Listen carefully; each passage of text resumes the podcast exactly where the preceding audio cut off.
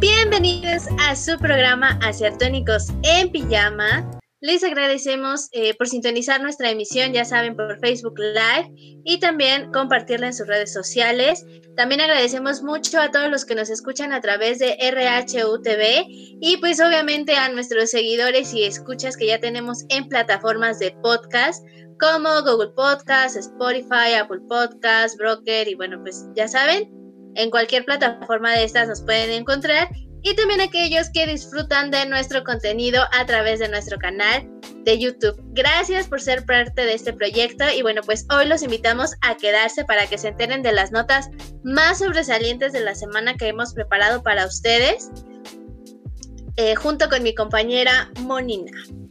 Hola, hola chicos, hola Andy. Espero que se le estén pasando muy bien. Les agradecemos que estén aquí con nosotros en esta emisión. Y además quiero recordarles que ya saben como es tradición ya a mitad de programa les tenemos un tema especial. Y en esta ocasión va a ser otra vez para principiantes y vamos a hablar sobre un género famoso como que a medias. Por, hubo una etapa, tuvo un boom como la mayoría de, de, estos, pero vamos a hablar del cyberpunk. Entonces es importante e interesante que se queden con nosotros y les recordamos que pueden enviarnos mensajes por nuestras redes sociales oficiales. Eh, estamos en Instagram y obviamente en Facebook y nos encuentran como Asiatónicos.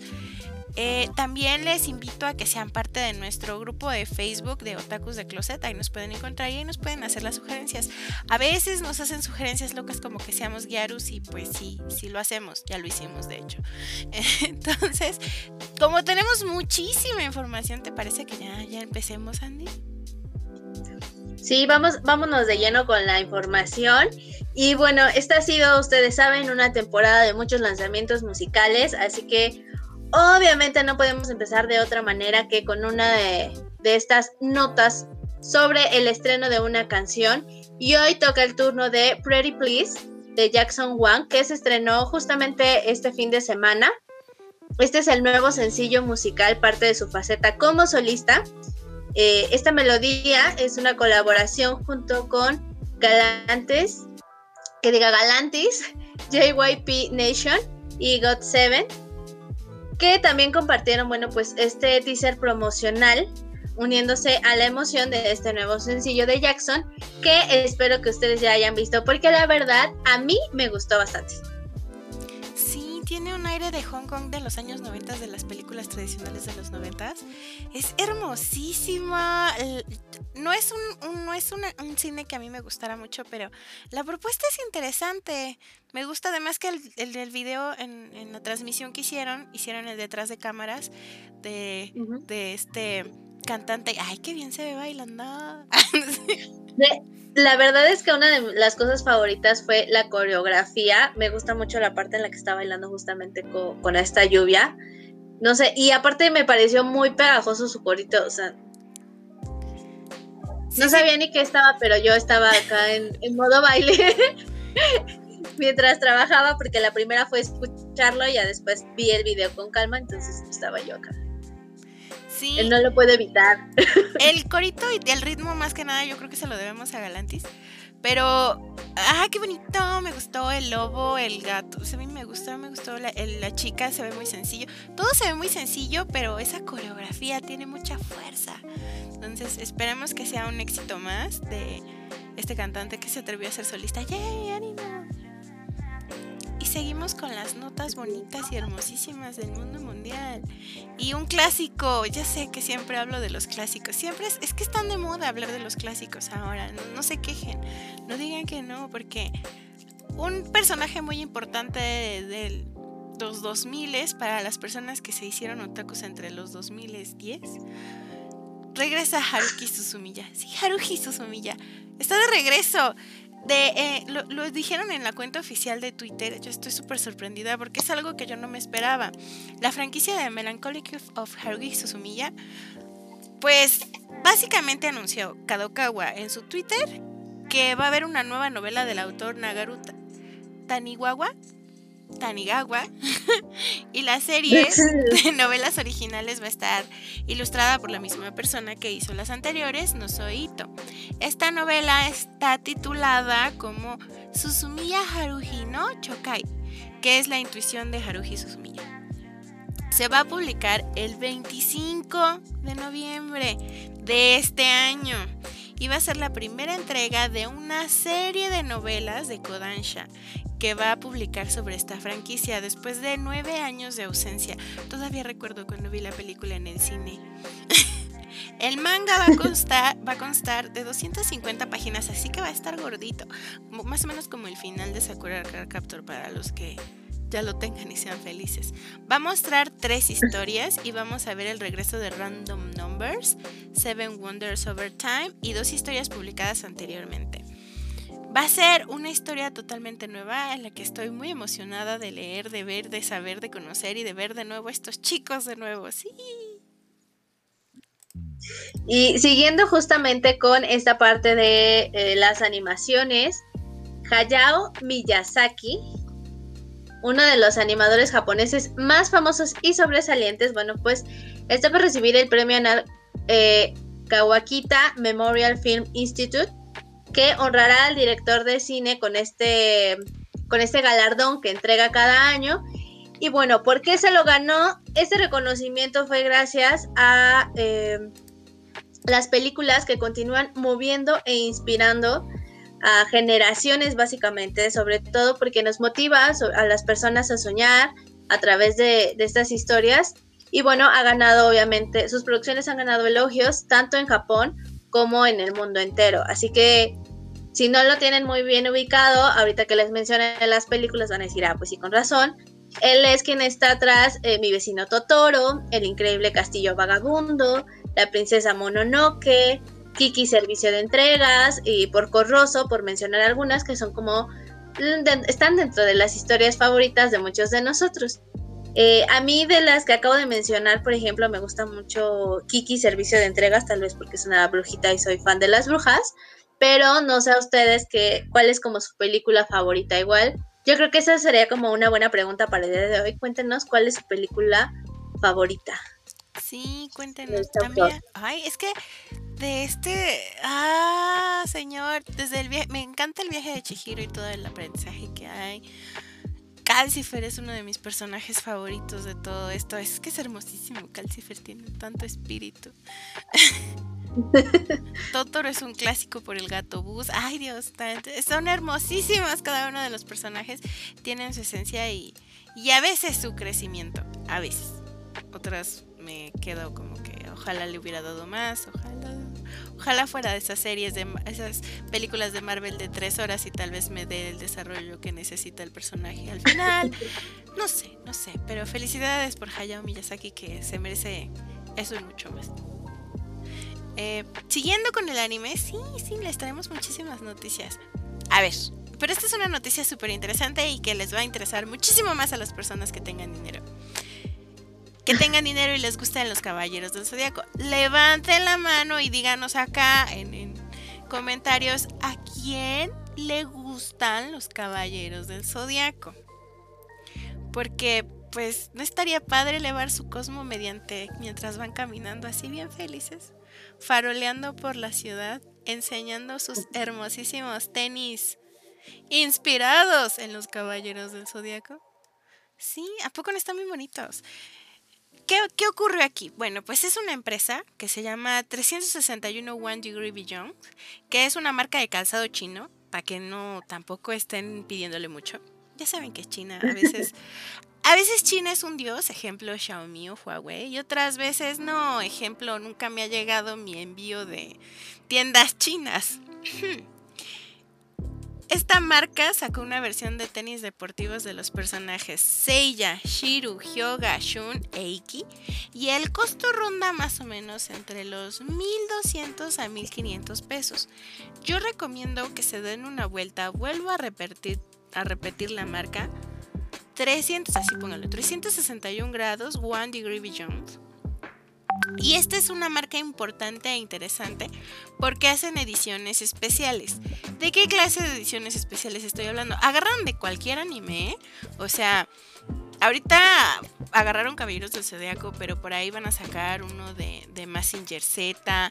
Ah, yo creo que ahí sí faltaría ver si han hecho de Naruto.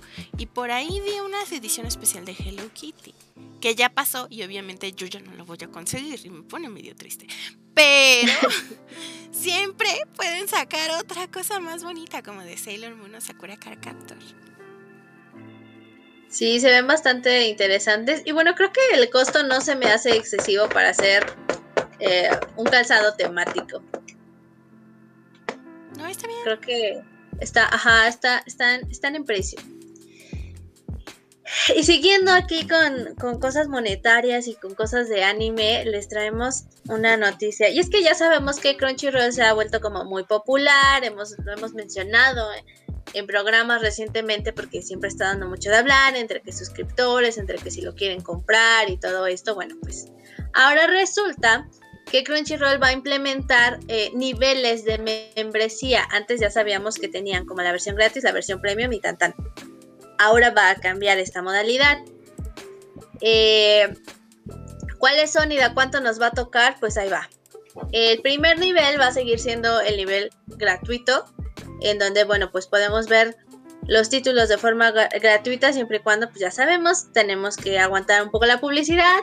Eh, los estrenos van con una semana de desfase, pero es decente. Después viene el nivel de fan, que este estaría costando más o menos 8 dólares al mes. Aquí de qué estamos hablando, de una visualización sin publicidad, el acceso completo a la biblioteca de, anime y el acceso también inmediato a la fecha de estreno y de transmisión simultánea, eh, que es como pues, lo que se eh, manejaba anteriormente. Ven que la fecha de lanzamiento ya lo tenían estipulado lunes, martes, miércoles, jueves, viernes, sábado, dependiendo.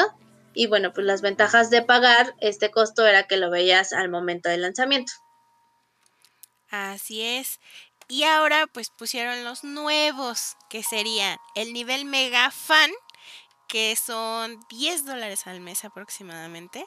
Eh, la visualización es, obviamente, no tienen publicidad, van a tener acceso a la biblioteca del anime, pues no lo, lo normal, y a acceso a la biblioteca de manga digital. Está padre, interesante, pues al final de cuentas lo único que le agregan de ese es este la versión del manga. Y aquí algo que yo no, bueno, eh, como que a medio tintas. Vas a tener derecho a cuatro transmisiones simultáneas de estas nuevas ondas que van a hacer. Y un 15% de, o sea, 15 dólares de descuento de que cada tres meses compres tu membresía en Crunchyroll. O sea, cuando juntes los 100, se supone que te van a hacer 15 de descuento. Y el siguiente nivel sería el Ultimate Fine Tier, que son 15 dólares al mes aproximadamente. La visualización, obviamente sin publicidad, vas a ver anime, vas a tener acceso al manga digital. Aquí el plus es como Spotify, vas a poder ver las cosas sin necesidad de una conexión, o sea, digamos que las vas a poder descargar vas a tener derecho a seis transmisiones simultáneas de estas ondas especiales que van a poner. Vas a tener también un descuento de 25 dólares de cada 100 dólares que compres suscripción. Y un botín anual Ultimate Fan. Para comprar productos en su tienda de Crunchyroll. Eso es. Sí, creo que aún no, dan como bien los detalles de lo que serían justamente estos productos y que aclaren bien cómo está esta onda de, los descuentos y las transmisiones. Pero eh, pues vamos a ver qué pasa porque justamente este fin de semana, que, o sea, a partir del 4 de septiembre, hoy para los que nos están viendo en vivo, eh, empieza la virtual eh, Crunchyroll Expo, que va a estar justamente hasta el 7 de septiembre, en donde nos van a dar la información completa. Y pues aparte de eso vamos a tener los estrenos de eh, o la información de futuras producciones y participaciones. Ya saben, toda esta información con esto de eventos virtuales que se han hecho. Bueno, pues ahora es el turno de Crunchyroll Expo. A mí me llama mucho la atención eso de las transmisiones simultáneas y qué es lo que van a armar, porque pues, no, sé. Igual y son eventos digitales, vamos a ver qué, qué desarrollan más adelante. Digo, esta semana, ya vamos a regresar con las noticias. Esta semana fue una semana como que de muchos aniversarios. En serio, llena de aniversarios. Vamos a empezar con una lista. El primero, eh, Shaft, que es un estudio de animación japonesa que fue fundada en primero de septiembre de 1975 por Hiroshi Wakao. Creo que es más fácil que les diga qué animes son, ¿verdad? Pues esta casa productora es súper famosa porque hace referencias, guiños, gags en estos animes. Es súper chistoso como Monogatari, Hidari Sketch, Maria Holic, Puella Magic, Madoka Magical, Sayonara Setsubo Sensei, que es uno de los que más hace reseñas y guiños sobre cualquier, en serio, es hermosísimo, yo les recomiendo. Niseko cumplió 45 años su aniversario. Gran estudio, esperemos que sigan así. Felicidades. Y eh, nuestro siguiente festejado es justamente otro estudio de animación que también celebró su fundación y fue Sunrise. Eh, a este estudio le debemos muchísimos animes como Koji's, Gintama, Cowboy Bebop, Inuyasha, la franquicia de Love Life, Tiger and Bonnie y la franquicia de Gundam. Mm, y Tenku no Scaflon, que también es conocido como la visión de Scaflon y felices 48 eh, grados. Entonces también felicitaciones. Yay, sí, gracias por traerme Inuyasha. Entonces ellos van a hacer también la nueva versión de, bueno, no es nueva versión, el tampoco es remake, este, la extensión de la serie de Inuyasha. Ahora con su versión crecida, versión Boruto, pero con niños. Yay, Siguiente generación. Sí, ay, ok. Es que raro. Qué vieja me siento. Mientras, la casa productora David Production, que es un estudio de animación que participó en la creación de obras como Jojos. En serio, a ellos le debemos Jojos. Los interminables Jojos son gracias a él. El remake que hicieron de Capitán Subasa en el 2018, esta nueva transformación más fuerte y con líneas más gruesas, se las debemos a ellos. Inoboku, Hataraku Saibo, que es hermosísimo, ya viene la película para octubre. Felices 13 años. Estoy súper sorprendida porque pues es bien poquito y han hecho series que, que están muy metidas en este asunto del, del anime y tiene muchísimos fans que algunas otras desarrolladoras que conozco. Ah, y bueno, pues también no podemos dejar de lado un aniversario que yo creo que es uno de los más grandes, que es el 35 aniversario de Super Mario Bros. Y bueno, aquí viene lo, lo complicado. Ya saben que de pronto esto de la pandemia nos ha traído como mucho desorden en muchas cosas, entonces de pronto ya nos llenan de directos, nos avisan una semana antes, qué tal unas horas antes, ¿no? Porque así fue más o menos lo que pasó con este aniversario, en donde Nintendo, bueno, dijo, ya aprovecho y empezó, empezó a confirmar varios títulos de este famosísimo plomero. Y entre ellos vienen eh, Super Mario 64, Super Mario Sunshine y Mario que van a llegar a Switch por medio de una colección llamada Super Mario 3D All Stars. Además de Super Mario Bros. 35. Eh, que este va a ser un juego de batallas en línea con hasta 35 jugadores en el mundo del juego original de Mario. Si eso no fue suficiente, bueno, también se reveló el lanzamiento de Super Mario 3D World más Bowser's Fury, que es una versión mejorada de lo que fue Super Mario 3D World, eh, que fue lanzado originalmente para Wii U hace algunos años. Y por lo que nos dieron a entender, bueno, pues este Super Mario 3D All Star será lanzado el próximo 18 de septiembre pero, o sea, va a ser como el lanzamiento oficial, digamos, pero la, eh, va a estar disponible hasta marzo del 2021. tuvo cosas muy interesantes, muy llamativas, cosas muy complejas y también cosas que se ven muy caras. ¿Caras? Yo veo una simple sacadera de dinero de un emblemático personaje de Nintendo. O sea, es que Nintendo para mí son dos cosas, o Pikachu o Mario. Se acabó. A veces Zelda, a veces se acuerdan que tienen Zelda, a veces como que cuando son los aniversarios, cuando ya pasaron cinco años del juego, dicen, ah, sí es cierto, hicimos Zelda. y ya. Ah, pero, pero no, no, no me dejan de repetir a Mario Bros todos los años. Es más, cada mes siempre siento que sacaban algo antes a cada rato. Y de Pokémon y se diga, o sea, hay, hay el direct pasado el direct de hace dos meses, es más, fue todo Pokémon. sí, fue puro Pokémon. Entonces sí es como que, ah, no, pues ya saben, sigan sacando dinero a una... Ay, no. Ok, ya. Cortemos eso. Vamos a seguir con los videojuegos, pero en otro punto. Eh, noticias y confirmaciones de videojuegos más, sí, porque llegan a las consolas Bandai Namco avisó que va a estar Katamari Damacy Rello disponible para PlayStation 4 y Xbox One. Me emociona muchísimo este juego, a pesar de que sé que avisaron que solamente va a llegar para, para Japón este 19 de noviembre. Por el momento no han dicho si va a llegar a América.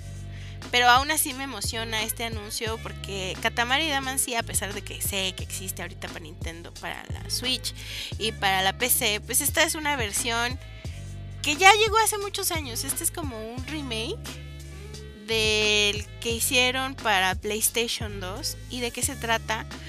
Este fue uno de los primeros juegos que yo jugué para PlayStation 3, por eso le tengo muchísimo amor. Es un príncipe del cosmos que es una criaturita muy chiquita, muy chiquita, muy bonita y muy mona, que tiene que reparar el universo que destruyó su padre mientras estaba dormido. O sea, digamos que él era el rey y el rey destruyó mientras estaba dormido un montón de universos o un montón de mundos y él le encarga la tarea al príncipe de recolectar cosas en una bolita y vas pasando encima de un montón de cosas. Y un montón de cosas hablo de, no es que esté cosificándome y tenga problemas de cosismo, no, no, no. Hablo de cosas y personas y animales y todo lo que puedas pasar en cierto determinado número de, tiempo. Es súper guay este juego, es como para el acumulador casual. yo se los recomiendo muchísimo. Este es uno de mis juegos favoritos y lo súper mega recomiendo. Lo amo, lo adoro. Jueguenlo, vayan, córranlo y cómprenlo. Solo porque soy fan, sí. ok, ok. Y creo que todo iba muy bien hasta ahorita, en donde llegamos a la parte de la noticia triste del día. Ya que estamos hablando de Xbox, recordarán que eh, pues ahora ya existe este nuevo impuesto del 16% a todos los servicios digitales y que esta normativa, bueno, pues entró en vigor hace un par de meses, el primero de junio. Pues resulta que en el transcurso de esta semana, varios usuarios han estado recibiendo correos electrónicos sobre el aumento de la tarifa mensual del Game Pass para la consola, que pasará, ahí les van los precios, los ajustes como quedaron, de 139 pesitos mexicanos a 149. Después, el Game Pass Ultimate pasará de 208.99, ya saben que cada centavo cuenta, a, a, a, ay, perdón. Se me perdió el costo. Disculpe ¿A, a usted. ¿229? Sí, a 229, que es eh, lo más. Creo que es como el, el, cambio más significativo en el, en el costo. Ese sí, ese sí se notó, el otro fueron como 10 pesitos, aquí sí, sí, se siente más el trancazo. Exactamente. Y bueno, ¿cuál es el problema aquí o bueno, cuál es la relevancia de esto? Que el Game Pass es uno de los pilares de la estrategia actual de Microsoft y pues obviamente va a ser también uno de los pilares más importantes una vez que llegue al mercado, el Xbox Series X. Entonces, eh, pues ya saben, váyanle juntando vayan ahorrando cada pesito porque pues es momento, ahora sí que ya llegó el momento de pagar este, este IVA. ¡Ay, qué feo! Ay, no. O sea, lo, padre, se supone, lo, padre de esto es que vas a tener disponibilidad como para más de 100 juegos. Los vas a poder jugar tanto, creo que en tu PC y en el Xbox, se supone hasta el momento. Tal vez sí valdría la pena, porque pues cuánto te, te cuesta un juego de Xbox, como alrededor de mil pesos, mil doscientos, más o menos. Entonces, si no es un juego al que le tengas mucho amor o eres de esas personas estilo nuestro gurú experto gamer que se acaba los juegos en como en una semana, digo, igual y ahí sí te convendría. Y si ya le tienes mucho amor, ejemplo yo con Katamari Forever, pues ya es así como que, ay, ya lo quiero para mí siempre, eternamente, pues ahí sí lo compras. Tal vez si le el encuentro chiste, aunque aún así, pues para atacar los bolsillos en esta temporada de pandemia, falta de recursos, pues... sí, que de hecho tenemos comentarios, ahorita que mm, fue triste, lo sabemos, lamentamos este hecho de que hoy hayamos cerrado nuestra sección de notas con, con este golpe a la cartera, pero aquí también ya tenemos comentarios de Ricardo, justamente, que nos dice que le sorprendió mucho lo que fue Mario Kart Live. Sí, eso fue lo que se vio más carísimo. Si tuvieron la oportunidad de ver este tráiler, se ve muy padre, se ve muy complejo porque pues ahora sí que van a tener que hacer mucho espacio para jugarlo. Pero eso de que cada quien tenga que tener la consola y todo el rollo sí se ve un poco laborioso. No se me hace tan, tan práctico. Que viva la sacadera de dinero, sí, viva la sacadera de dinero entre las suscripciones al anime, el, impuesto al, a los videojuegos. viva la sacadera de dinero. Que eh, Paula dice que qué triste. Sí, es muy triste este asunto. Ah, sí estás, sí sale cara la vida, la vida otaku friki, eh, gamer, etc, etc, etc, etc, porque si le cuentan que ya no subieron Crunchy, bueno, uno puede vivir gratis de Crunchy, ¿no? O sea, también, también, también. Este, Una prioridad. pero Netflix sí sale caro, el Amazon Prime no me digan que no, porque en Amazon Prime también tiene exclusividades de anime. Ay, eh, Fumination se supone que no, va, eh, no está cobrando, pero algunas cosas se les está cobrando. Para las personas que quieren ver Tunami, el regreso de Tunami, que fue esta semana también en, Cartoon Network, que nunca nos dicen los puntos de Cartoon Network, pero me da gusto que regresara. Me pone triste que no lo pueda ver porque hablamos de estos presupuestos, ¿no? Hablando de dinero. Pero pues, eh, eh. ahorren chicos, ahorren y espero que termine bien la pandemia. Ah, también tenemos que mandar saluditos a, a Luna Mine. Activa la economía. Hmm, yo veré. desembolsa, desembolsa. Mi niño interior, a Ricardo está en una disyuntiva. Mi niño interior comprarlo, mi yo de adulto insertarme en términos de dinero que no tenemos dinero. Ay, qué triste. Saluditos a Paula Quintana y a las personas que nos están escuchando en estos momentos en RHUTV. Muchísimas gracias por seguir escuchando el programa. También a los que nos están escuchando en podcast, saludos. Y a los que nos descubrieron en YouTube, porque también tenemos YouTube. ¿eh? Nos pueden encontrar como Asiatónicos. De hecho, ustedes pónganle en su buscador Asiatónicos en pijamas y ahí vamos a salir. Ahí va a salir el podcast en Spotify o en todas las plataformas que existen, en YouTube, Facebook, Insta. Ahí salimos. Pónganlo. Sí. Y recuerden también dejarnos decir si ustedes quieren o tienen algún comentario, alguna sugerencia y de todo lo que mencionamos, por ejemplo, que si nos quieren contar su película favorita o qué opinan de esto, ¿cómo, le hacen ustedes también para, para vivir y disfrutar de esta vida freaky gamer otaku? ¿Qué, qué, qué le dan prioridad? ¿Qué, qué membresías sí, qué membresías no, qué nos recomiendan también, ¿eh? Aceptamos muchas sugerencias, así que pueden hacerlo a través de nuestras redes sociales. Ya saben que nos encuentran en Facebook y en Instagram como Asiatónicos, así tal cual como suena. Y eh, nos pueden dejar ahí su mensajito o si lo prefieren para compartir así todos los memes que tengan, enterarse ahí como de las noticias, hacernos estas sugerencias o retos, ya ven que aquí cumplimos cumplimos retos también. Pueden hacerlo también en nuestro grupo oficial que es uh, Otakus de Closet y nos encuentran en Facebook. Terminen bien la pandemia. Ah, también tenemos que mandar saluditos a a Luna Mine. Activa la economía. Hmm, yo veré. desembolsa, desembolsa. Mi niño interior, a Ricardo está en una disyuntiva. Mi niño interior comprarlo, mi yo de adulto insertarme en términos de dinero que no tenemos dinero. Ay, qué triste. Saluditos a Paula Quintana y a las personas que nos están escuchando en estos momentos en RHUTV. Muchísimas gracias por seguir escuchando el programa. También a los que nos están escuchando en podcast, saludos. Y a los que nos descubrieron en YouTube, porque también tenemos YouTube. ¿eh? Nos pueden encontrar como Asiatónicos. De hecho, ustedes pónganle en su buscador Asiatónicos en pijamas y ahí vamos a salir. Ahí va a salir el podcast en Spotify o en todas las plataformas que existen, en YouTube, Facebook, Instagram. Ahí salimos. Pónganlo. Sí.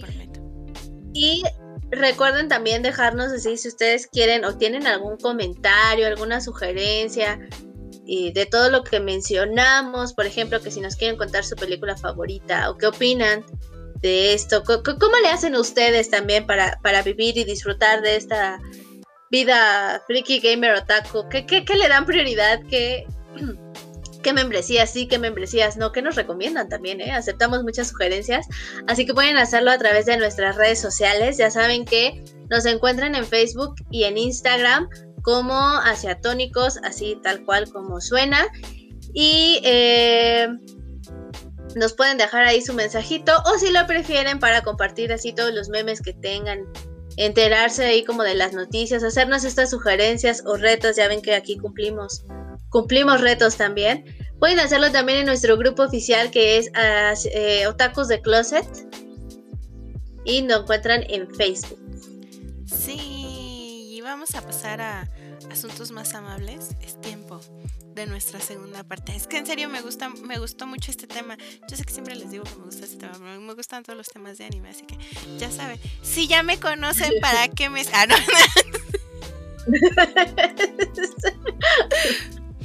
Pero bueno, ¿Qué le haces al cuento? Se tenía que decir y se dijo.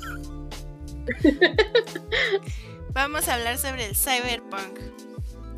Para los que no sepan, primero el, el cyberpunk es una es un subgénero de ciencia ficción. Es conocido por reflejar visiones distópicas del futuro en las cuales se combina la tecnología avanzada con un bajo nivel de vida. Originalmente el término de cyberpunk fue utilizado para referirse a un movimiento literario. Así es, este término no es exclusivo del anime. Existió en la literatura, en la música, en la moda, en algunas partes de Europa, porque en Europa son bien extraños, y surgió en la década de los 1980, este, siendo como su cuna la ciencia ficción.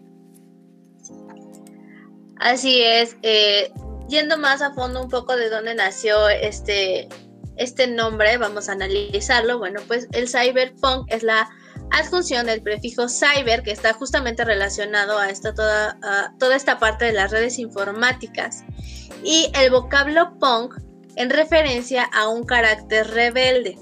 Entonces, eh, esto nos da más idea de que en él lo que vamos a ver es eh, una historia con mucha ciencia, sobre todo pegado a lo que es la informática y la cibernética, que suele generar o interactuar con algún tipo de cambio en el paradigma social o cultural y que eso sea lo, eh, lo que dio pie a una nueva realidad en donde pues está esta combinación entre lo que es la vida humana y la parte de la vida artificial, por decirlo de alguna manera, con toda esta cibernética y robótica que nos suelen mostrar las historias de este subgénero. Sí, en las tramas de este género el argumento suele estar centrado en conflictos hipotéticos entre hackers, entre inteligencia artificial, megacorporaciones maníacas malvadas que destruyen la naturaleza. Bueno, tal vez lo de destruir la naturaleza este, lo puse yo, pero eh, ahorita escuchan por qué. Todo ello está situado en un futuro cada vez más cercano, si el COVID no lo permite, en el planeta Tierra.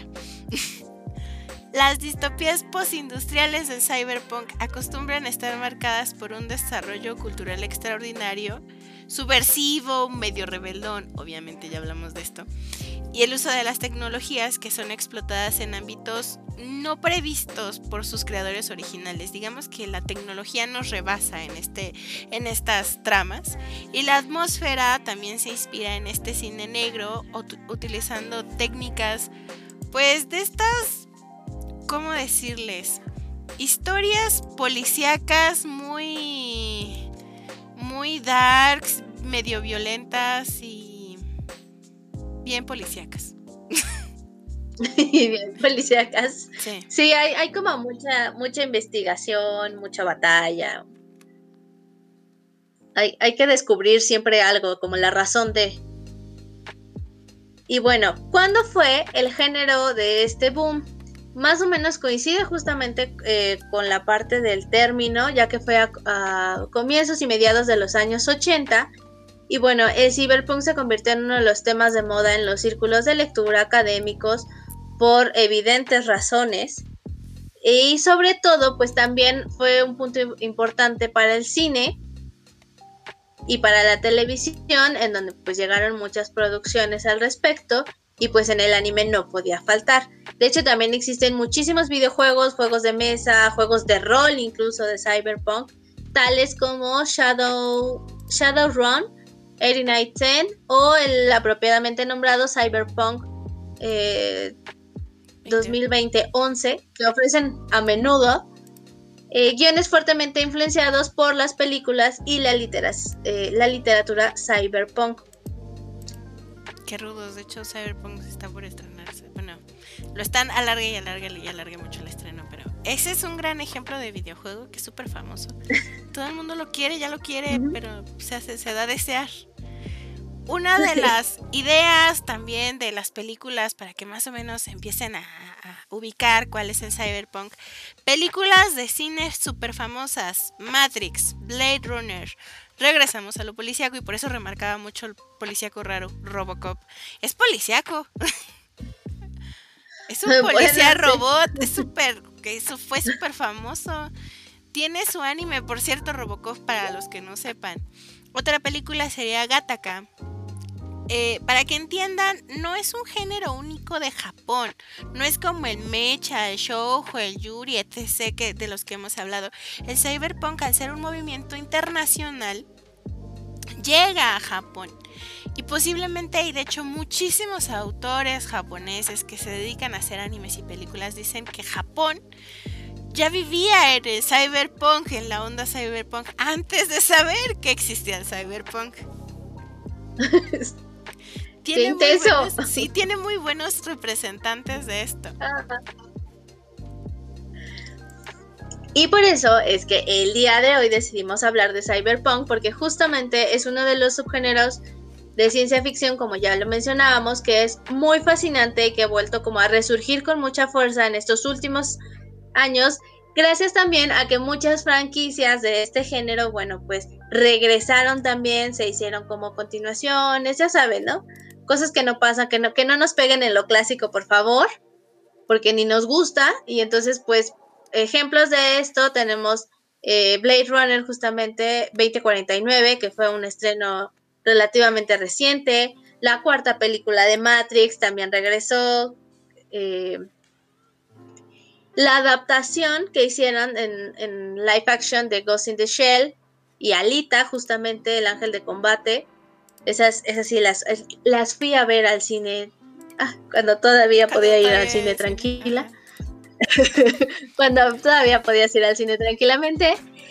Y también hay como muy buenas recomendaciones de anime que seguramente ya vieron o que no estaban tan seguros de que pudiera entrar dentro de esta clasificación que es el cyberpunk.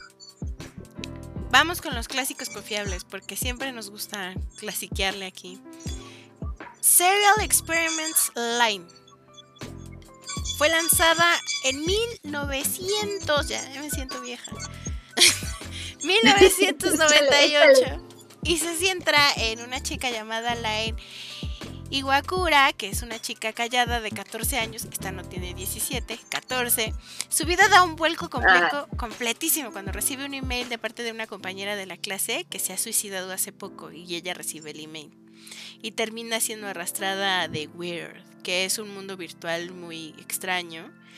Y vivimos en este anime teorías conspirativas, tecnología avanzadísima que yo no sé cómo se les ocurrió en 1998 y que me da pánico, eh, teoría computacional, inconsciente colectivo súper fuerte, dilemas morales, eh, dramas psicológicos, todo aparte, o sea, añádale el, asunto de, la computadora, añádale ondas sobrenaturales, detalles significativos. Es que este anime, tan solo el estilo de la animación que ofrece, va empatando completamente. Me encanta porque la estética que ofrece junto con la trama y la historia empatan totalmente que terminas como así de ¡ah! entrando en pánico y ya no quieres abrir tu correo electrónico nunca más en la vida. Ok. Alguien quedó muy impactada con la historia, me queda claro. Siguiendo con estas historias clásicas que ya también tienen un buen ratito, tenemos Blame. Originalmente es eh, un anime, eh, que un anime, un manga que surgió por ahí de los mediados de los noventas y terminó su publicación en el 2003. Posteriormente fue adaptado justamente a un anime de pocos, pocos capítulos, tiene poca duración. Y recientemente, en 2017 me parece, hicieron la película que la van a encontrar en Netflix. De hecho, muchas de las cosas que les vamos a mencionar las pueden encontrar en Netflix. Si les llama la atención, si quieren curiosar y quieren comprobar lo que estamos diciendo, ahí lo van a poder notar. Eh, esta historia es rápida, concisa, interesante. ¿Qué es lo que nos muestra? Igual nos muestra un futuro en donde ya todo es más mecánico, electrónico. De hecho, esta serie está muy conectada con una teoría que se llama, o un concepto más bien que se llama la esfera de Dyson, que es como este mundo cerrado, puramente artificial y tecnológico, en donde, bueno, vamos a ver una comunidad de humanos que pues siente que no son los únicos, pero pues están aislados básicamente, ya se están quedando sin alimento y todo porque eh, hubo una especie de como como que los humanos antes controlaban la tecnología, posteriormente perdieron esa capacidad y ahora la tecnología se adueñó de todo. Así que exactamente los humanos están en esta búsqueda de encontrar a aquellos que todavía puedan tener el gen para controlar la tecnología o hacerlo justamente de una manera como una imitación usando la propia tecnología para recuperar el control y pues permitir su supervivencia. Es muy rápida la historia, la película la pueden ver, es corta, dura como hora y media más o menos, se las recomiendo, pero admito que como que me faltó, o sea, yo digo, es solamente la adaptación posiblemente el manga tenga las respuestas a todas mis preguntas que surgieron en el momento, pero es muy recomendable para que se den una idea justamente de este mundo futurista dominado por la tecnología. Seguramente. Qué miedo. Me toca seguir con uno de los primeros animes que estaba consciente de que era cyberpunk que me sentí así como que, uy, por un principio yo pensé que era gótico y después dije, ¿qué es el cyberpunk? Ah, pues era el cyberpunk.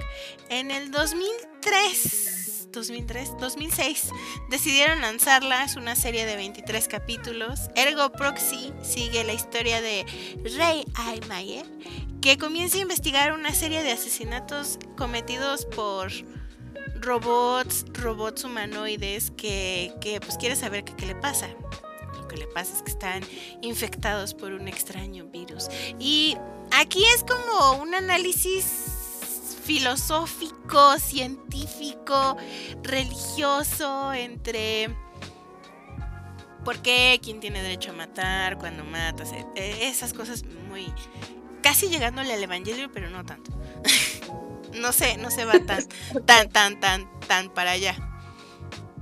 Eh, fue escrita por Daisato y combina elementos de una historia de misterio, suspenso y que toda la vida de la Tierra se encuentra sostenida dentro de la ciudad. O sea, la ciudad es un domo gigante, utiliza un domo gigante y es como me sentí como si fuéramos Pangea, como si hubiéramos logrado ser Pangea, es así, así se siente.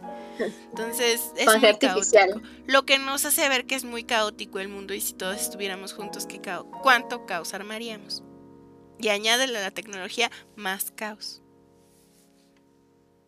Sin duda. Otro clásico que como les decía van a encontrar muy fácilmente su plataforma de streaming favorita es Psycho Pass. Esta serie fue estrenada en 2012. Son solamente 12 capítulos que nos transportan a un Japón del siglo 22, en donde se ha convertido, bueno, pues en uno de los países más seguros del mundo.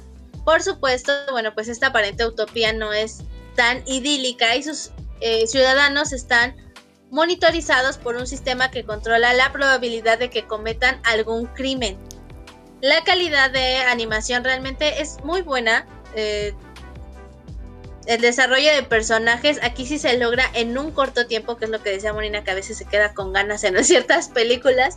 Aquí le logran muchísimo más rápido. Recordemos que son 12 capítulos. Para mi gusto es muy corto, suele ser muy conciso. Eh, eso es muy sorprendente justamente esta historia. Además tiene esta forma como ampliada con tres películas en donde pues se priorizan las libertades individuales de una forma distópica futurista, ya saben, es lo mismo que, que hablaba Molina, suelen ser muy pues muy reflexivos estos temas justamente en lo que sí y lo que no puedes. Hasta dónde llega tu libertad. Sí, súper intenso. Cyberpunk es muy intenso. Intenseable.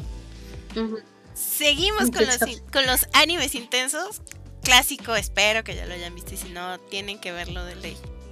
Cowboy Bebop. ¿Por qué tienen que verlo? Además de que esta es una serie de la... Es que es icónica esta serie.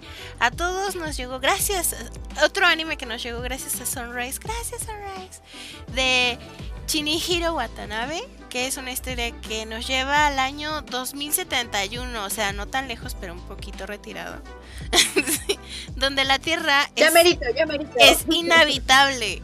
Los seres humanos se expandieron alrededor del sistema solar, o sea, llegamos a Marte, chicos. ¡Yay! y seguimos la tripulación formada por Spike Spiegel, Jet Lag, Faye Valentine, Edward Wong y Aim un corgi modificado. O sea, lo tienen que ver por el corgi, chicos. Si no lo ven porque es icónico, tienen que ver porque hay un corgi ahí. Que es modificado genéticamente.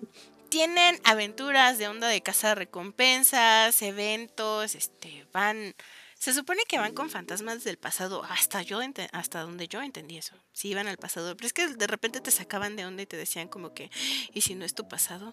¿Y si es tu presente o tu futuro? Entonces ya no sabía si había bajado al pasado. Aderezado por una animación que está muy bonita, es, es, es como para la época en la que la sacaron, la verdad es muy buena. La música es hermosísima, hasta la tengo en Spotify, con eso les digo todo. Es visualmente emocionante e increíble cómo van empatando las historias. Aquí la onda filosófica, pues es más que nada porque pues ya no viven en la Tierra, entonces de repente les llega como que, ay, ¿qué hicimos con la Tierra? o qué mal la tratamos, COVID, calentamiento global, ahí te van. Eh, no, por eso decía que ya merito. Ajá, entonces más o menos por, por eso les digo, o sea, no está tan lejos y alguito, lo siento más cerca que lejos, así de plano. Sí, justamente esos 50 años que nos separan de esta realidad que nos presenta, no la veo tan poco probable. De hecho. Y sí, como lo mencionas, es uno de los animes que más destaca eh, por su música. Es muy mencionado también por la calidad de su música. Sus intros son. Y bueno, pues Vamos ya con la última recomendación de este género. Que esto también es icónico, es una obra de arte, es un clásico, es un obligatorio del cyberpunk, que es Akira. También la van a encontrar en Netflix, la van a encontrar en Amazon Prime y seguramente la van a encontrar en muchos otros lugares, así que no hay este, excusa para no verla ya tiene sus buenos años, fue estrenada en 1988, justamente estamos hablando de que tiene más o menos la edad de cuando salió Sailor Moon, cuando salieron los supercampeones. Así que ya, ya lleva. Eh, exacto, es una de las más antiguas. Pues está más relacionada también con este boom que tuvo el cyberpunk. Eh, y pues es el autor Katsuhiro Otomo, quien básicamente agarró todas sus ideas y las plasmó en un manga, así, tal cual. Dijo, yo estoy pensando en todo esto, lo pongo en orden en un manga y aquí quedó. Eh, se hizo obviamente muy famoso, por eso es que decidieron hacer esta película. Y bueno, a ver, ¿de qué va la historia? Les platico rápidamente. Empieza con una explosión nuclear que azota el corazón de Tokio, lo cual provoca un estallido de la Tercera Guerra Mundial. Ya ves que esas cosas ni, están muy cerca de pasar, ni son probables. Nada que ver. Enero del 2020. en donde eh, de pronto el espectador avanza 30 años hacia el futuro, o sea, después de que vemos este desastre de la Tercera Guerra Mundial, ahora vamos a conocer cómo es que terminó el futuro tras 30 años. Y bueno, ahí es realmente donde empieza la historia de Akira. Es una versión distópica de la ciudad, que de hecho se llama Neo Tokio. En aquel entonces les parecía que un Neo Tokio era apropiado para el 2019.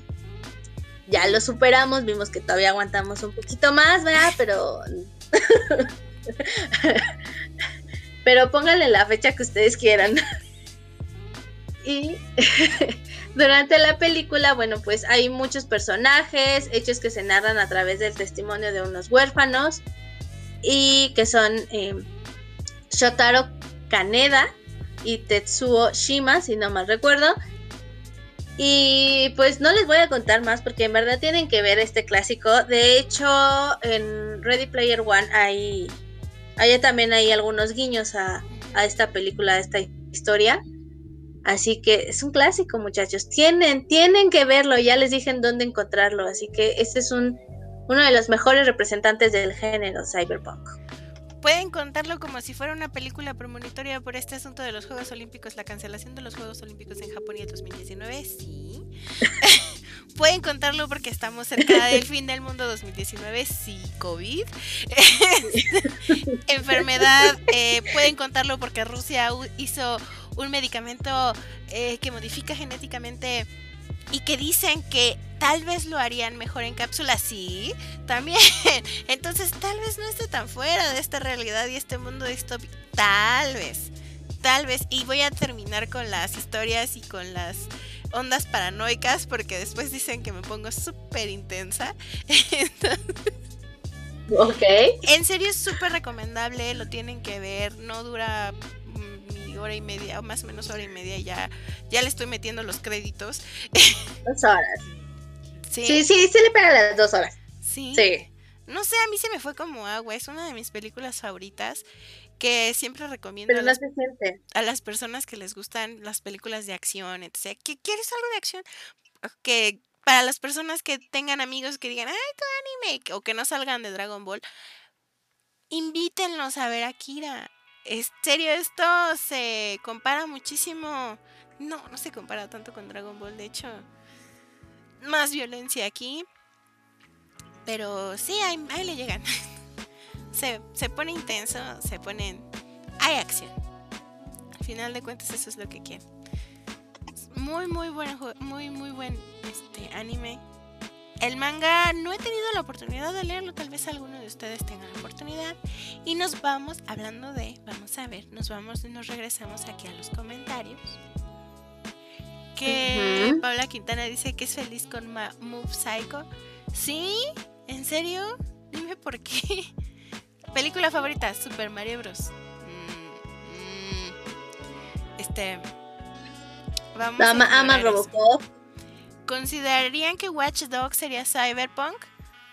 Un videojuego, el, videojuego Watch Dogs, sí, tal vez sí, sí le llega a esta onda distópica. La tecnología manda, pero tal vez como que apenas, como rozando. Ajá, como un principio. Como que un tiene, antecedente. Tiene el ambiente de cyber, de cyberpunk, porque es eh, onda distópica, pero todavía no está como explotando ni, ni la ves totalmente afectada a una sociedad por tecnología. Hasta donde sé, todavía la alcanzan a manejar este, los humanos. No se les fue de la mano. Creo, quiero creer. A alguien le gusta Matrix, a una mina le gusta Matrix y Robocop. Sí, a mí también me gusta, me gusta más Robocop, no Matrix, no sé, a veces me gusta y a veces no, es raro. Depende de tu estado de ánimo, que ole. Es por el Aquí nos nos dice Paula Quintana que ya vivimos en la era cyberpunk, porque COVID, 5G, vacunas con chip. Ya, ven, estamos a la vuelta de la esquina. El líquido de las rodillas, no más faltó. Sí, aquí Ricardo comenta lo mismo de que comentó Andy. Ready Player One tiene partes de Cyberpunk. Sí, obviamente sí. De hecho, toda la película es Cyberpunk porque pues viven en un mundo alterno. Se ponen su aparatito y ya en, ese es en el que viven realmente y así es como ganan la vida, ganan dinero. Sí, es bien Cyberpunk Ready Player One. Y que ya no que también El Vengador del Futuro. ¿El Vengador del Futuro? No topo, no. Película. Ah, ya. Sé que es una película. Sí, sí, sí, sí, sí, también. Sí, hay muchísimas películas. Este, ay, se me olvidó. Mad Max. Digamos que sería Cyberpunk. Pero ya es muy extremo porque ahí ya no siento que haya tanta tecnología. Ajá. Pero la siento distópica Más bien es como que la Tierra ya se nos fue. Depresión para nuestro futuro. Sí, tal vez es el modo intermedio. Tal vez alguien se queda con la tecnología de un lado, Japón, y acá en América nos quedamos acá sin agua, con, con falta de recursos porque nos explotaron. o por lo menos América Latina sí. Algo así, algo así podría ser, de hecho. Nos pone un poco deprimentes hablar del cyberpunk, al parecer. No fue tan buena idea como lo pensamos. Les juro que el tema era súper interesante, es súper interesante. Para las personas que les gusta estar deprimidas siempre, lean sobre el cyberpunk, vean animes de cyberpunk. Se los recomendamos. No lloren. No lloren. Igual están en un buen momento para crear historias cyberpunk. Sí, pues hay literatura también. Sí, sí hay literatura. Todo empezó con la literatura, todo siempre empieza con la literatura. Ay, pero bueno, les agradecemos muchísimo a las personas que nos están viendo. Ay, ay, sí dije sus nombres, no sé. a Ricardo, a Paula Quintana, Luna Mine a las otras personas que nos están escuchando, que nos ponen mensajitos, pero nos están aquí, aparecen aquí como que me están escuchando. Están con nosotros. Gracias. Saludos a las personas que nos escuchan en RHUTV. Muchísimas gracias por sintonizarnos a esta hora. Eh, les recordamos que si quieren ver los programas, nos pueden encontrar en nuestras redes sociales como Acetónicos en Facebook y en Instagram. Invitarlos a las transmisiones que hacemos todos los viernes en punto de las 8 y media de la noche, hora México. Y también nos pueden encontrar en YouTube como Acetónicos. Así es. Y pueden escucharnos, como bien decían, en RHUTV los miércoles a las 3 de la tarde o llevarnos en donde quieran, escucharnos a la hora que puedan, que ustedes quieran, que se les pegue la gana, pues en su plataforma favorita de podcast. Así que esto fue todo por el momento, por el programa del día de hoy. Esperamos que lo hayan disfrutado. Y bueno, pues yo soy Andy y mi compañera Monina. Gracias, buen fin, buena vida, buena semana. Bye bye.